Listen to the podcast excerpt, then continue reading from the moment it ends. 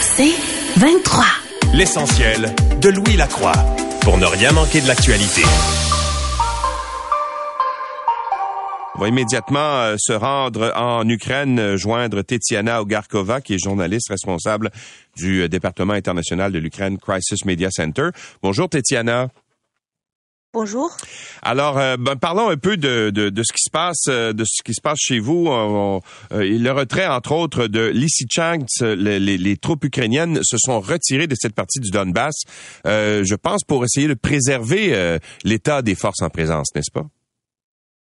Oui, tout à fait. Là, donc hier, on a appris déjà officiellement cette nouvelle après la tombée, euh, donc le retrait de dossier Verodonetsk, Lysychansk, malheureusement n'a pas tenu puisqu'il y avait des risques élevés d'encerclement des troupes ukrainiennes.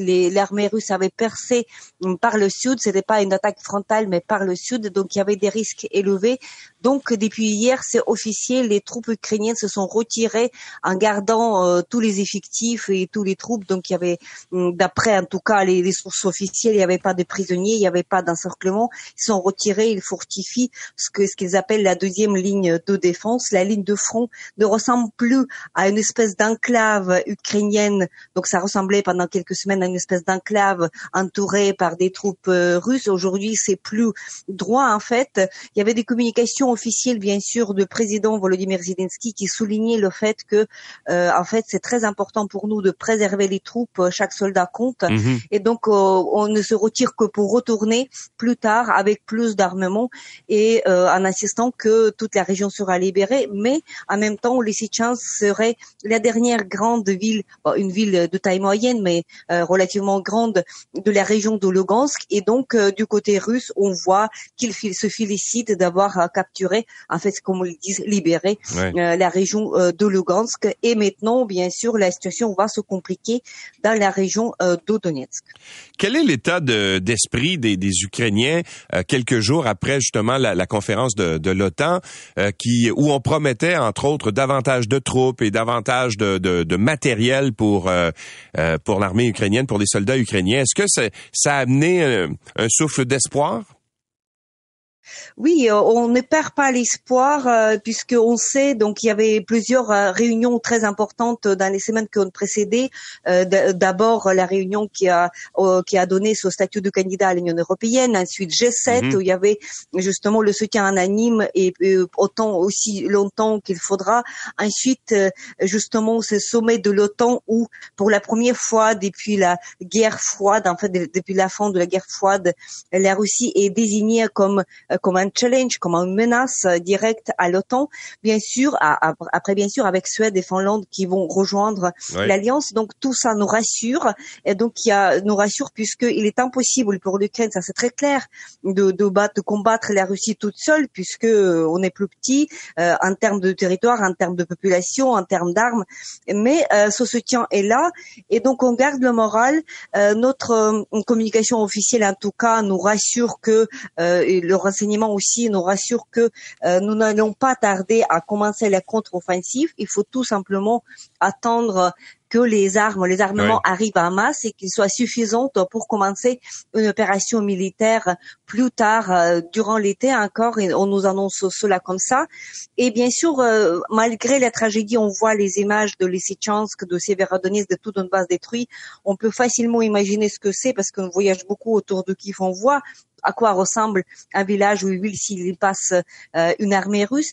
Mais on se rassure, on se consolide, on se sert euh, serre les rangs et on espère que euh, de toute manière côté stratégique il n'y aura pas de possibilité pour la Russie que d'importer cette guerre étant donné que tout le monde est civilisé contre elle.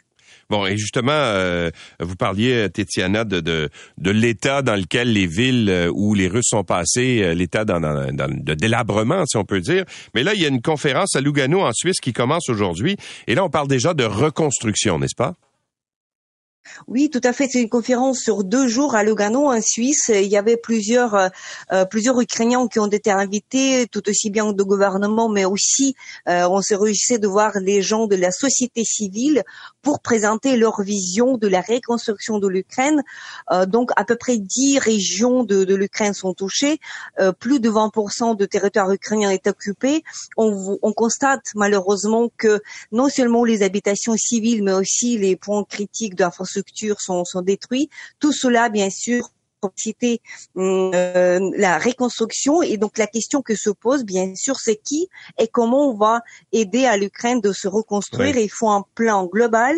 Et bien sûr, on, on ne peut que féliciter, par exemple, l'initiative canadienne qui a déjà procédé, d'après ce qu'on entend ici, à l'arrestation de certains fonds russes pour euh, les adresser ensuite pour euh, pour aider justement la construction de l'Ukraine voilà, voilà, c'est c'est l'expérience qui est regardée aussi euh, au niveau international, par exemple par la Grande-Bretagne. Donc, euh, bien sûr, euh, c'est la première conférence. Il y aura beaucoup de pas à faire dans le futur puisque la reconstruction, on, au stade actuel, on peut pas même pas établir la totalité de ce qui est détruit parce que la mhm. guerre est toujours en cours. Mais c'est le premier pas qui nous permet d'avoir un plus d'espoir quand on regarde, on voyage, on voit des familles qui ont tout perdu, qui ont perdu le travail, qui ont perdu leurs habitations, même à son niveau humain, on constate que c'est c'est une tragédie humaine. Après, au niveau des régions tout entières, on peut constater à Lugansk que la région de Lugansk est complètement détruite parce que la tactique euh, récente de l'armée russe était euh, justement cet emploi d'artillerie lourde pour avancer petit à petit. Donc, ça laisse des ruines derrière. Hein, en, mhm. fait, Mariupol, pareil. Donc, il faudra un effort. On compte beaucoup sur le soutien. On est prêt aussi à faire beaucoup d'efforts de notre part. Mais bien sûr, c'est la question de la justice.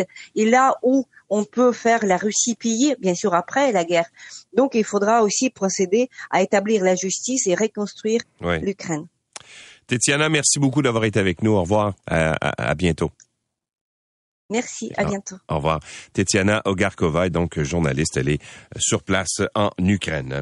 Et pendant ce temps, ben, ce qui s'est passé euh, également euh, au Danemark était un signe justement que la situation internationale ben, est horrible dans bien des cas. Et il y a une fusillade qui a fait trois morts, trois blessés dimanche dans un centre commercial de Copenhague.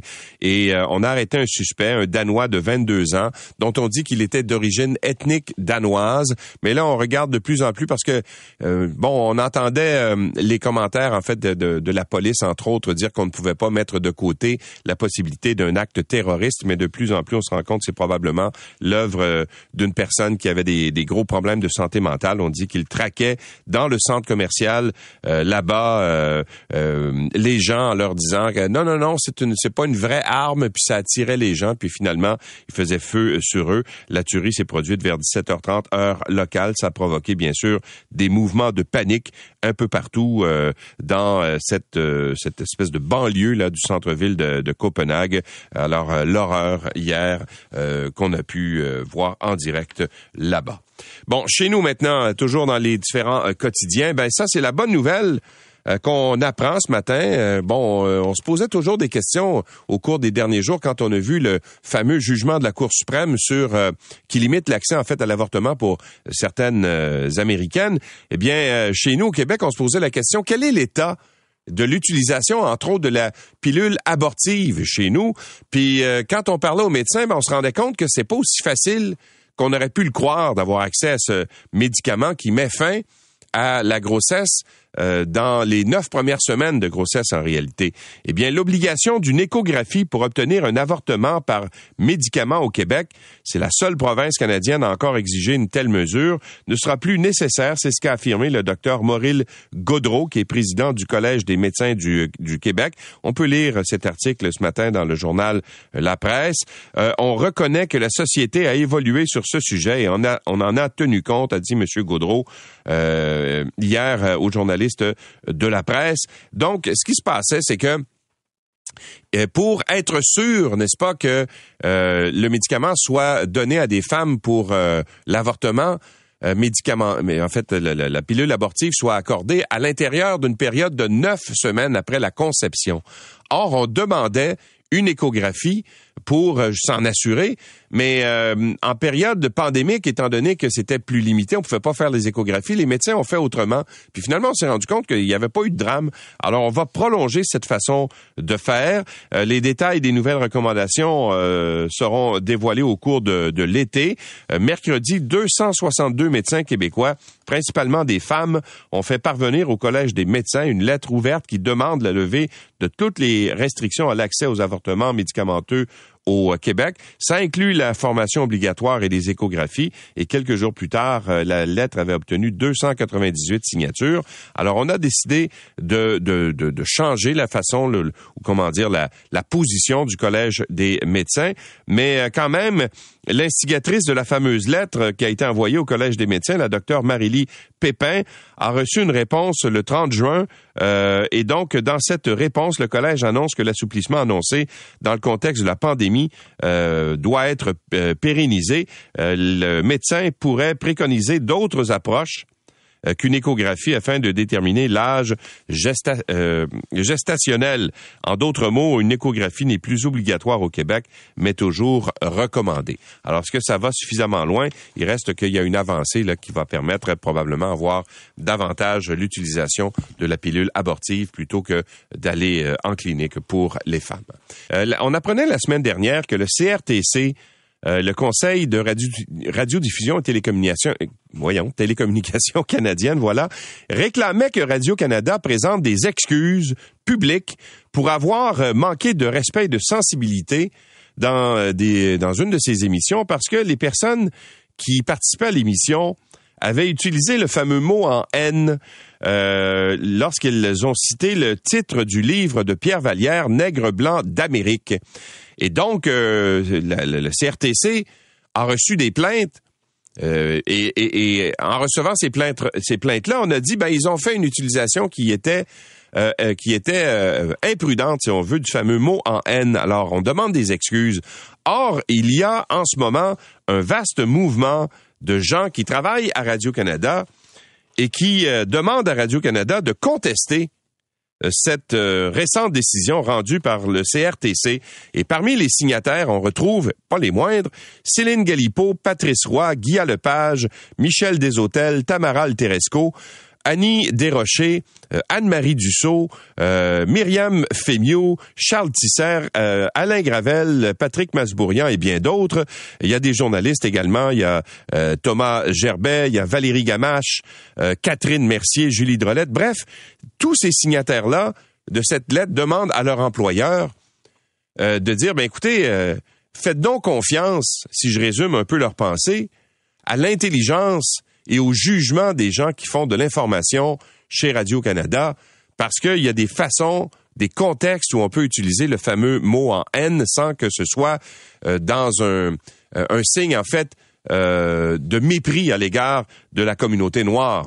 Et donc, moi, je pense qu'ils ont tout à fait raison de réclamer justement la contestation de cette récente décision du CRTC euh, je sais que je ne suis pas une figure euh, euh, importante des médias, mais je joins ma, ma, voix, n'est-ce pas, à ceux qui contestent cette décision du CRTC parce que ça n'a pas de bon sens. Je pense que dans une société libre et démocratique comme la nôtre, il faut se fier à l'intelligence et au jugement des gens qui font l'information et il ne faut pas cacher les mots quand on les utilise correctement. Il faut faire attention à la façon d'utiliser ces mots-là, c'est bien sûr, mais quand on on, veut exprimer une idée, je pense que c'est important parfois de, savoir utiliser les mots au bon moment tout en les mettant dans leur contexte.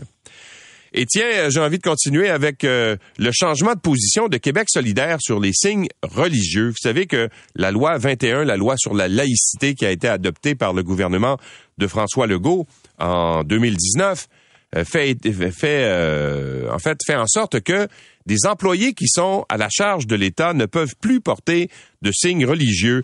Alors les enseignants, les directeurs d'écoles primaires, secondaires publiques, les agents de la paix, les procureurs de la couronne, les juges de nomination québécoise et le président et vice-président de l'Assemblée nationale ne peuvent pas porter de signes religieux dans l'exercice de leurs fonctions si on se fie à la loi 21.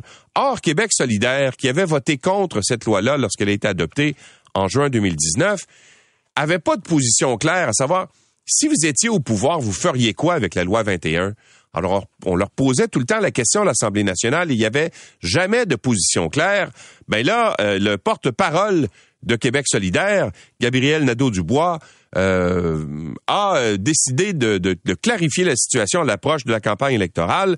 En entrevue au journal La Presse avec le journaliste Hugo Pilon-Larose, ce qu'il dit, c'est que Québec solidaire, en fait, euh, permettrait aux gens de porter un signe religieux tant et aussi longtemps, aux employés de l'État, on s'entend là, tant et aussi longtemps que leur sécurité n'est pas mise en danger. Alors, euh, M. Dubois propose de modifier la loi pour ajouter des balises simples, claires et faciles à interpréter, dit-il. Sous un gouvernement solidaire, il serait uniquement permis d'interdire le port d'un signe religieux en employé de l'État pour des raisons de sécurité ou s'il l'empêche de bien faire son travail. Alors, on donne des exemples simples.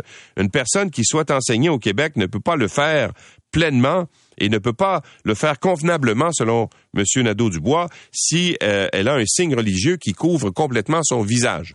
On peut penser, par exemple, à un niqab. Dans le cas d'un policier, par exemple, si on arrête une personne, ben, il faut euh, que la personne puisse voir à qui euh, euh, à qui on s'adresse. Donc, ça non plus, ce serait pas permis, mais les signes, les autres signes religieux, le seraient, par exemple, un, un, hijab qui montre le visage. J'ai l'impression que ce serait toléré, mais encore là, c'est pas tout à fait clair. Alors, tout membre du personnel d'un organisme public doit exercer ses fonctions à visage découvert lorsqu'il rend un service. Alors, Québec solidaire appuie cette partie du texte législatif, mais n'entend pas interdire les les, les signes religieux en, tant que et donc, Gabriel Nadeau-Dubois propose aussi de demander à la Cour d'appel du Québec qui est notre plus haut tribunal en province, d'indiquer si les dispositions actuelles qui sont prévues dans la loi sur la laïcité de l'État respecte la loi québécoise des la, la, charte euh, québécoise pardon des droits et libertés. Alors euh, c'est une charte qui a été adoptée par l'Assemblée nationale en 1975 et qui ne relève pas du gouvernement fédéral. Donc euh, monsieur Nadeau Dubois propose à notre plus haut tribunal chez nous de voir si ça correspond à la charte des droits et libertés. Alors voilà une position qui est un peu plus claire que celle de Québec solidaire. L'essentiel de Louis Lacroix pour ne rien manquer de l'actualité.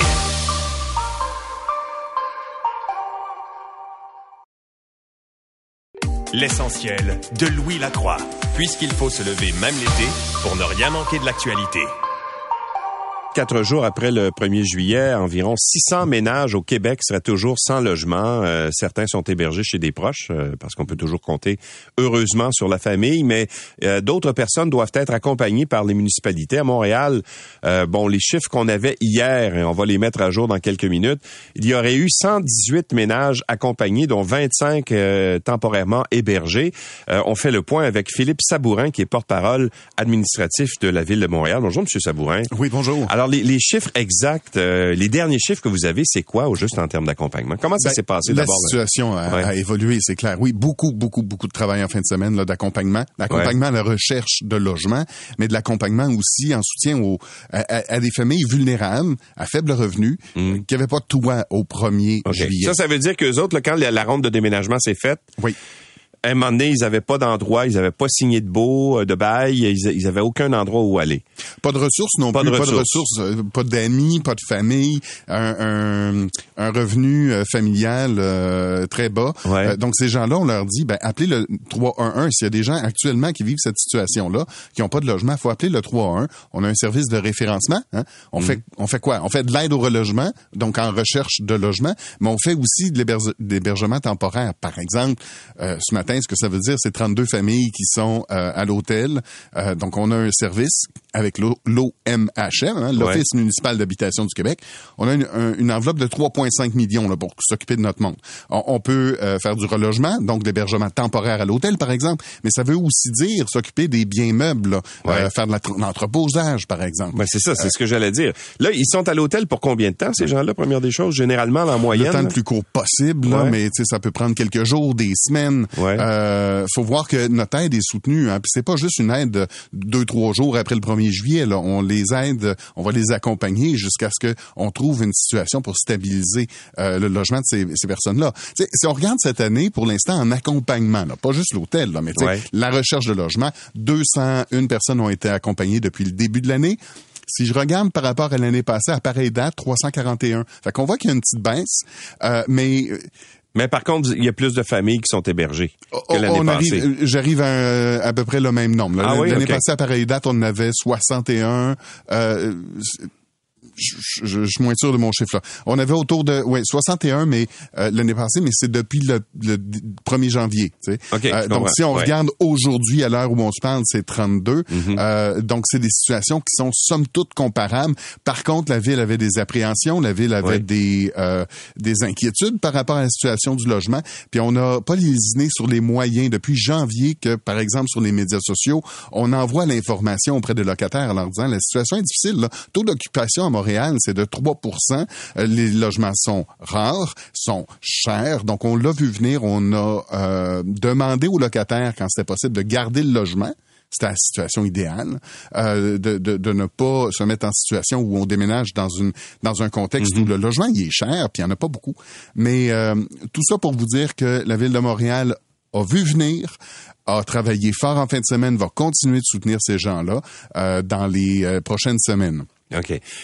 vous avez vu la semaine dernière, on a annoncé euh, le, une aide. En fait, la ministre Laforêt, ministre responsable des Affaires municipales et de l'habitation, avait annoncé des programmes de soutien là, pour les pour les familles justement là, qui se retrouvent dans cette situation-là. Est-ce que c'est suffisant, à votre avis, ce qu'il y a comme programme en ce moment, des programmes d'aide, souvent hmm. pour aider aux revenus, tout ça Est-ce que euh, c'est ça semble suffisant Ça semble permettre de les reloger à court terme. Je vais parler pour ce que je connais, c'est la ville de Montréal. Donc, je peux vous dire que la ville de Montréal, avec l'entente qu'elle a négociée là, des semaines à l'avance, des mois à l'avance avec l'OMHM, on travaille sur le dossier euh, euh, en sprint depuis le début de l'année, mais ce qu'on a à offrir, c'est 3,5 millions de dollars, un mhm. service de référencement euh, qui, qui fonctionne bien, un service d'aide au relogement qui est efficace également. Alors, je peux vous dire qu'on a pris les moyens pour tenir compte d'une situation qui est particulière mhm. cette année encore une fois. Mais à long terme, il va falloir qu'on maintienne les investissements pour la création de logements abordables, des logements sociaux. On le sait que l'administration Plante euh, a promis 60 000 logements euh, abordables dans les dix prochaines années. Fait qu'on voit que peu importe le palier de gouvernement, tout le monde souhaite travailler dans ce sens-là. Oui, parce que tant que le taux d'inoccupation, en fait, va être aussi bas, ben, il va y avoir le même problème qui va se répéter l'année prochaine, puis l'autre année d'après, puis etc. oui, puis il faut pas penser que c'est unique à Montréal. Hein. Si on regarde les taux euh, d'inoccupation, mm. euh, sont d'ailleurs plus faibles ailleurs qu'à Montréal. Euh, et la situation de, de, de, familles qui se trouvent sans toit après le 1er juillet n'est pas particulière maintenant aux grandes municipalités ou aux grands mm-hmm. centres urbains. donc, vraiment, c'est l'importance de créer des logements sociaux abordables. Ce n'est pas qu'une particularité de Montréal, mais, on prend ça très, très, très au sérieux. Ça nous préoccupe. On y travaille fort. Bon.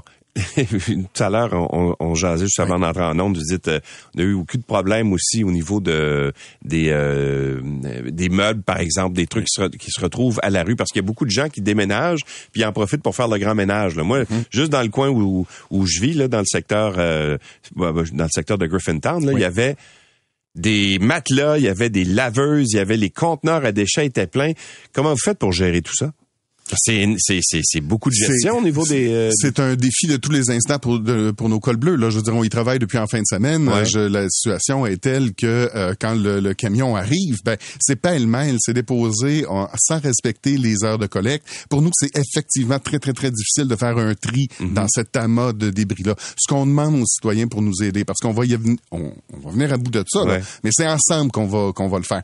Respecter l'heure de collecte, c'est super important. Si vous êtes dans un nouveau quartier, allez voir montréal.ca. Il y a un, outil qui s'appelle InfoCollect. Vous allez savoir exactement quel item déposer et quand le déposer en bordure de rue. Rappelez-vous qu'il peut y avoir une amende hein, entre 200 et 1000 dollars, mais je vous dirais la plus grande amende qu'on se donne collectivement, c'est le non-respect de notre environnement, c'est la malpropreté qui vient avec ça. Là, on, on, est, on, travaille sur euh, sur ça. Donc, euh, je parlais avec les arrondissements tantôt, puis effectivement, on a suffisamment de main d'œuvre pour faire le travail. Ça va nous prendre du temps, par exemple. Il va falloir que euh, vous nous donniez peut-être un deux semaines là pour qu'on vienne à bout de ramasser tous ces objets-là qui sont déposés pêle-mêle. Puis en respectant l'heure de collègue, vous allez nous donner un chouette coup de main. Là. Ça va accélérer le processus, c'est bien certain. Une chose qui est importante à mes yeux, là, c'est tous les les, les, matériaux qui comportent des gaz. Je pense à un, air un, climatiseur, un frigidaire. Euh, on, on met pas ça en bordure de rue. Là. Il y a des gens qui vont aller chercher le cuivre là-dessus, mm-hmm. puis ça va laisser s'échapper euh, des allocarbures. Euh, donc, c'est des matériaux qui sont dangereux. C'est des matériaux chimiques je vais vous dire, pour ce qui est du, frigo, de l'air climatisé, vous apportez ça dans un éco-centre. C'est super important. Ils sont ouverts sept jours par semaine, de 8 à 8. Euh, donc, ces matériaux-là vont directement à l'éco-centre. Sinon, vous regardez les différentes collectes qu'on offre en bordure de rue. Vous respectez l'heure de la collecte. Et ça, ça va nous donner un super coup de main dans les deux prochaines semaines. Et s'il y a des familles qui ont peut-être pas eu recours à vos services encore et qui sont, euh, justement, ont des problèmes à trouver des logements, on fait le 3-1-1. Le 3-1-1, c'est vraiment le point d'entrée. On va vous mettre en contact avec euh, les bonnes ressources. Euh, puis pour ce qui est de l'hébergement, je le rappelle, c'est pour des familles vulnérables mhm. qui n'ont pas de ressources. On est là en, dernier recours, mais on est présent puis on a les moyens de les aider. Monsieur Sabourin, merci beaucoup d'avoir été avec nous. Ça a été un plaisir. Au revoir. Philippe Sabourin est porte-parole administratif à la ville de Montréal. L'essentiel de Louis Lacroix, puisqu'il faut se lever même l'été pour ne rien manquer de l'actualité. Eh, tiens, euh, euh, Québec solidaire euh, change son fusil d'épaule, ben, peut-être pas changer son fusil d'épaule, mais précise sa position sur les signes religieux. Vous savez que en juin 2019, la loi sur la laïcité de l'État, la loi 21, avait été adoptée à l'Assemblée nationale. Québec solidaire et le Parti libéral avaient voté contre. Puis on savait pas trop quelle était la position de QS, à savoir s'ils étaient portés au pouvoir, qu'est-ce qu'ils feraient avec la fameuse interdiction de porter des signes religieux. Or, ce matin, dans le journal La Presse, sous la plume d'Hugo Pilon-Larose, on apprend que ben, Québec solidaire va préciser sa position. Euh, le porte-parole de Québec solidaire, Gabriel Nadeau-Dubois, est avec nous. Bonjour, Monsieur Nadeau-Dubois. Bonjour, Monsieur Lacroix. Alors, euh, ça a pris du temps, mais finalement, vous avez une position sur les signes religieux? Ben, ce sont des enjeux euh, importants. Alors, il faut prendre le temps de bien, de bien faire les choses. Et vous avez raison de, de le préciser. C'est pas un, un changement de position. C'est une volonté pour nous d'être, je dirais, transparent avec les gens et d'expliquer clairement si on forme le prochain gouvernement au Québec, qu'est-ce qu'on va faire avec cette loi 21 qui, en ce moment, empêche euh, certaines personnes, surtout des femmes, surtout des femmes, faut le reconnaître, euh, de travailler dans les services publics, notamment d'enseigner. On a vu ça dans les journaux dans les derniers mois. Donc, nous, on pense qu'au Québec, en ce moment, on n'a pas les moyens de se priver de talent, qu'on a besoin de tout le monde dans nos services publics. Puis on va modifier donc la loi 21 pour s'assurer que la laïcité au Québec on l'affirme, mais qu'on l'affirme de manière cohérente puis de manière rassembleuse aussi, parce que la laïcité, hmm. ça devrait nous rassembler, pas nous diviser. OK. Alors, la loi actuelle prévoit que les enseignants, les directeurs des écoles primaires, secondaires euh, dans le réseau public, les agents de la paix, les procureurs de la couronne, les juges euh, de nomination québécoise et aussi euh, le président, vice-président de l'Assemblée nationale ne peuvent pas porter de signes religieux. Alors, une fois porté au pouvoir, le gouvernement de Québec solidaire ferait quoi avec la loi 21. Qui pourrait ou pourrait pas porter de signes religieux? Nous, on pense que euh, tout le monde devrait pouvoir porter des signes religieux dans la fonction publique si ça ne contrevient pas à des règles de sécurité et si ça n'empêche pas quelqu'un de faire son travail. Donc, euh, par exemple, euh, une enseignante ne peut pas travailler au Québec si on ne voit pas son visage. Je pense que ça, ça relève du gros bon sens. Même chose pour un policier. Je pense que les gens s'attendent, s'ils se font accoster par un policier dans la rue, à pouvoir identifier l'agent qui leur parle. Donc, c'est possible au Québec, selon Québec solidaire, d'encadrer le port des signes religieux, mais il faut le faire en se basant sur des bonnes raisons. Et par exemple, une femme qui porte un foulard sur la tête, mais dont on voit très très bien le visage. Nous, on voit pas pourquoi elle pourrait pas aller prêter main forte dans nos écoles si elle respecte les, les règles de l'école. Il n'y a pas de raison de lui interdire d'enseigner. Donc, un hijab, ça passerait, mais un niqab, ça passerait pas. Vous avez bien compris. OK. Mais euh, qu'est-ce qui a fait en sorte, parce que vous le savez, là, euh, euh, on se côtoie à l'Assemblée nationale souvent, on vous a souvent posé cette question-là, puis il y avait toujours un, flou. Ça a pris des mois et des mois avant que vous arriviez avec une position. Qui, au sein du parti, était réticent à ce qu'on change cette position-là, ou en fait, ou à, ce qu'on précise la position de Québec solidaire? Exact. Euh, ben, en fait, c'est que ce sont des enjeux juridiquement qui sont complexes. Et moi, j'avais pas envie qu'on se casse la marboulette, pardonnez-moi l'expression, avec une position qui ne soit pas solide sur le plan juridique.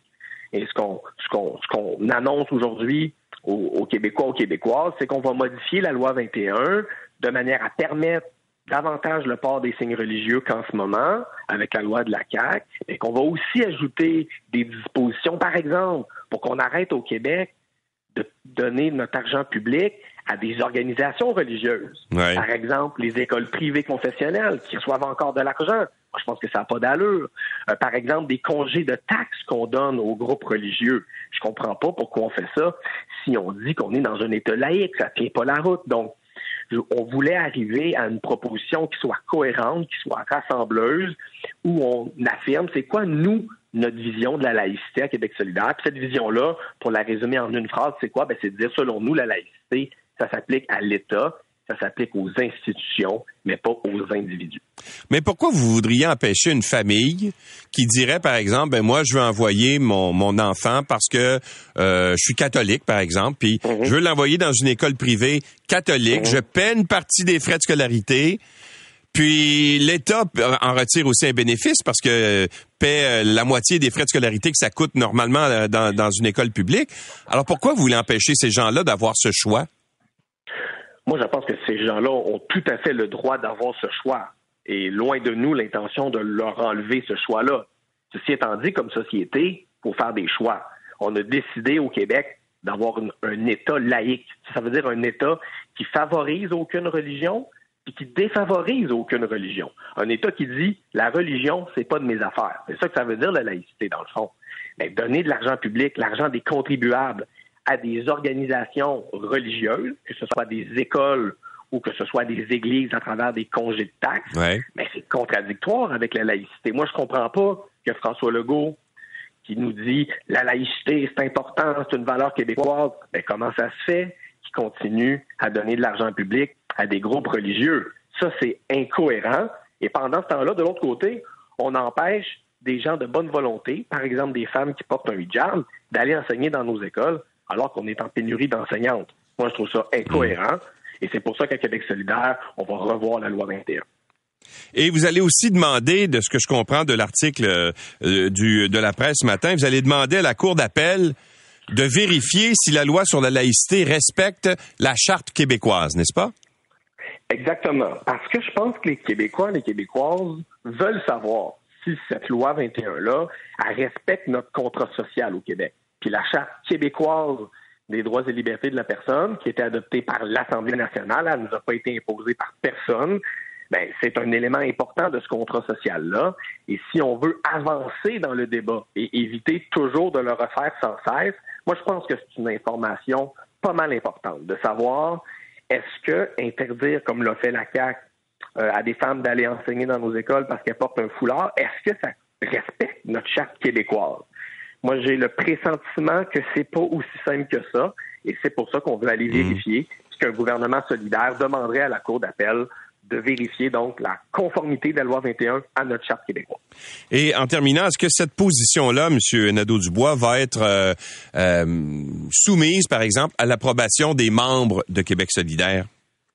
Cette proposition-là, vous l'avez bien dit d'entrée de jeu, c'est pas une nouvelle position, c'est une précision d'une position qui a déjà été adoptée par nos membres. Donc, c'est la position qu'on va présenter aux électeurs, aux électrices lors de la prochaine campagne électorale. Puis, pour être bien être avec vous, là, la laïcité, ce n'est pas, ça ne deviendra pas la grande priorité de Québec solidaire. Nos priorités, les gens les connaissent, c'est l'environnement, c'est le coût de la vie, c'est le logement. Mais il fallait quand même faire preuve de transparence et dire aux gens quelles sont nos intentions si on prend le pouvoir c'est exactement ce qu'on a fait aujourd'hui. Monsieur Nadeau-Dubois, merci d'avoir été avec nous. Ça m'a fait plaisir. Au revoir. Gabriel Nadeau-Dubois est chef parlementaire, porte-parole de Québec solidaire. Il est le député de Gouin. L'essentiel de Louis Lacroix pour ne rien manquer de l'actualité.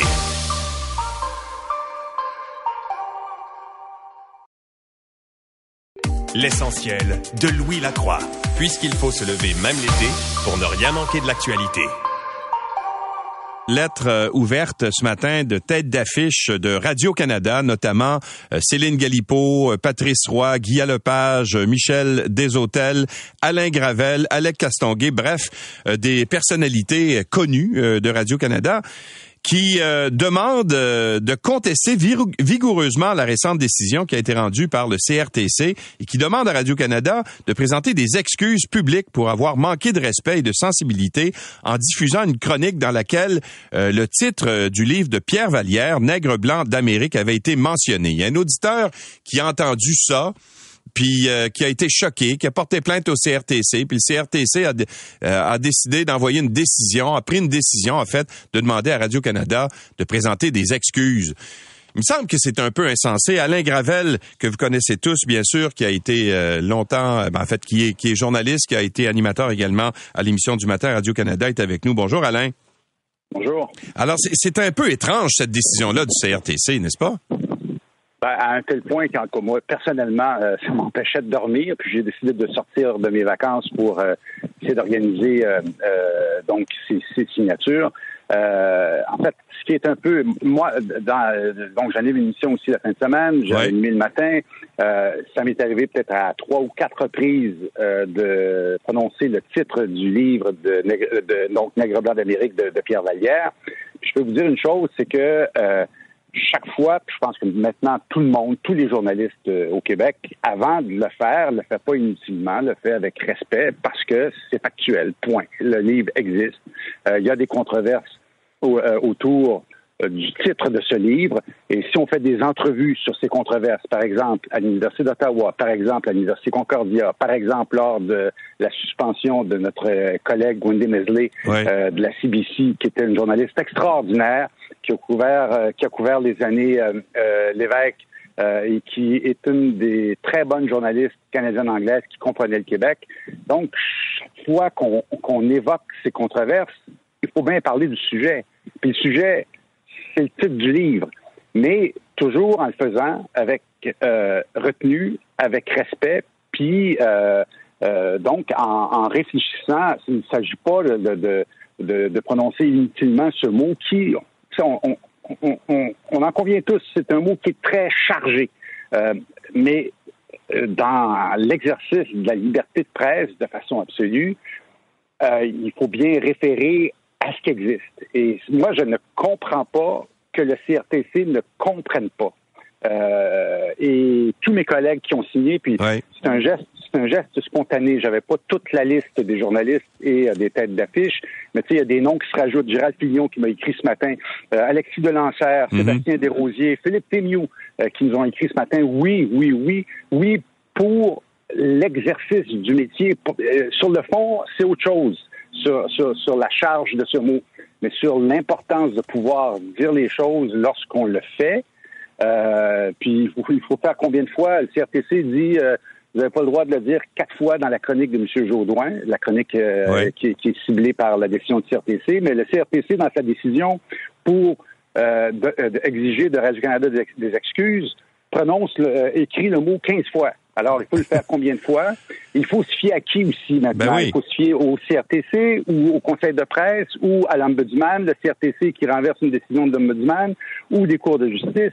Ça devient intenable, cette histoire-là. Et si on laisse faire ça, euh, vous allez me permettre euh, l'analogie, mais c'est comme si l'Université d'Ottawa entre dans, à Radio-Canada, quand je parle de l'Université d'Ottawa, toute la controverse qu'il y avait, autour de ce mot, mais pas seulement chez nous, chez vous aussi, c'est CRTC. Donc, c'est une décision qui fait jurisprudence pour toutes les entreprises de communication au Canada. C'est, à mon avis, très grave. Moi, je suis pas un militant naturel. Je suis des pétitions, j'enseigne jamais je ne participe jamais à des manifestations sauf quand il est question de la pratique professionnelle du métier. Ouais, et, là on touche à la censure, euh, Alain. C'est vraiment, on est on est au bord de la censure, même c'est de la censure jusqu'à un certain point. Et je pense qu'il faut aussi faire confiance au jugement et à l'intelligence des gens en communication qui connaissent l'impact de l'utilisation de ce mot-là et qui ne l'utilisent pas à tort et à travers. Ben, c'est un peu ce que je vous disais. Si, par exemple, la semaine prochaine, surgit une nouvelle controverse autour du titre du livre de Pierre Vallière, dans l'université ou ailleurs, avec la décision qui vient d'être rendue par le CRTC, avant, euh, vous allez vous pourriez vivre la même chose que moi, puisque euh, le 98.5 est régi aussi par le CRTC. Avant l'émission, on en discute ensemble. Euh, puis, en voyant cette décision-là, soit tu décides de ne pas en parler, pas du tout, ou tu décides d'en parler d'une façon un peu détournée, sans pouvoir donner le, sujet comme tel. Puis tu peux finir par dire, ben, regarde, on va laisser faire. Euh, euh, c'est trop compliqué, on va laisser faire. Et puis, finalement, tu passes à côté d'un... Ah, je pense qu'on a un petit problème au niveau de la communication. Alors, est-ce qu'Alain est encore là? Non, ben Alain est en vacances. De toute façon, on savait que la communication était difficile, mais je pense que de toute façon, l'essence du message euh, a été euh, a été bien entendu. En fait, ce que tout le monde euh, demande parmi les, les, signataires de cette lettre-là, c'est de ne pas obtempérer à cette à cette contrainte du CRTC de demander des excuses. Je pense que ça tombe tout à fait sous le sens. Il y a Céline Galipo là-dedans. Bon, Alain, on, on, est de retour. je, je suis à la campagne en vacances. ben oui, mais, Ce, que, ce, que, je disais, c'est que si euh, le sujet se représente, on fait quoi? Est-ce qu'on laisse faire? Si on laisse faire, c'est qu'on s'auto-censure et c'est aussi grave que de censurer, de se censurer comme tel. Donc, c'est une décision qui peut être lourde de conséquences parce que ça, c'est sur un événement à partir d'une plainte d'un individu. Et à mon souvenir, le CRTC a été beaucoup moins sévère souvenez, il y a certaines années là où euh, il y avait certains types de radios qui disaient toutes sortes de choses, euh, mais aussi, mais avec euh, une, avec une, malice évidente. Puis le CRTC disait non, c'est la liberté d'expression, on n'a pas. Et là, on arrive là-dessus sur cette question-là. Et là, on dit non, là, vous pouvez pas parce que le contexte social. Je fais ce métier moi depuis plus de 40 ans et je n'ai jamais fait ce métier pour être aimé. C'est donc des choses que on n'est pas là pour être aimé, on est là pour dire des choses qui sont, jugeons-nous, d'intérêt public. Et donc, il faut, il faut, il faut nous permettre d'exercer ce métier avec toute la. En plus, le, le, l'ombudsman de Radio-Canada avait dit que la chronique en question respectait parfaitement les normes et pratiques journalistiques de Radio-Canada. Le CRTC renverse la décision et c'est incroyable. incroyable. Non, non, c'est une comédie d'erreur. Mais à, à, votre connaissance, Alain, est-ce que Radio-Canada a l'intention d'obtempérer au CRTC? Je ne sais pas. Euh, je pense qu'ils ont une réunion. On me dit, moi, c'est pourquoi on, a bougé vite là, pour faire cette, euh, cette, euh, cette lettre. Euh, qu'il y a une réunion demain. Est-ce que c'est conseil d'administration ou c'est la haute direction? Euh, j'ai des échos, enfin, j'ai des échos comme. Ah, je, écoutez, il y a des patrons autour de moi que je connais qui sont de notre avis. Mais est-ce que le conseil d'administration va aller dans cette direction-là? Est-ce que la haute direction, Mme Tate, va aller dans cette direction-là? C'est c'est quand même CBC qui a suspendu euh, Wendy Mesley. Alors, je ne sais pas, j'ai aucune idée. Euh, mais je pense que c'est important pour nous. Euh, puis je reçois encore ce matin là, plein de gens qui sont en vacances puis qui viennent de voir notre courriel. Oui, oui, je veux signer, je veux signer, je veux signer. on verra demain. Ben là, la démarche part de Radio-Canada, évidemment, parce que vous êtes directement concerné, mais je pense que l'ensemble des diffuseurs qui sont liés au CRTC devraient prendre position là-dessus. Moi, je le fais à mon nom personnel ce matin. Je, je, suis pas une vedette, euh, je suis pas une personnalité, euh, mais j'ai une certaine expérience aussi. Ça fait 35 ans que je fais le métier. Et, et, je pense que votre démarche est tout à fait justifiée, tout à fait justifiable. Et euh, en fait, on ne doit pas céder à en fait, au, fait de, s'auto-censurer. Je pense qu'on doit faire confiance aux jugements qui font de l'information de façon professionnelle au Québec.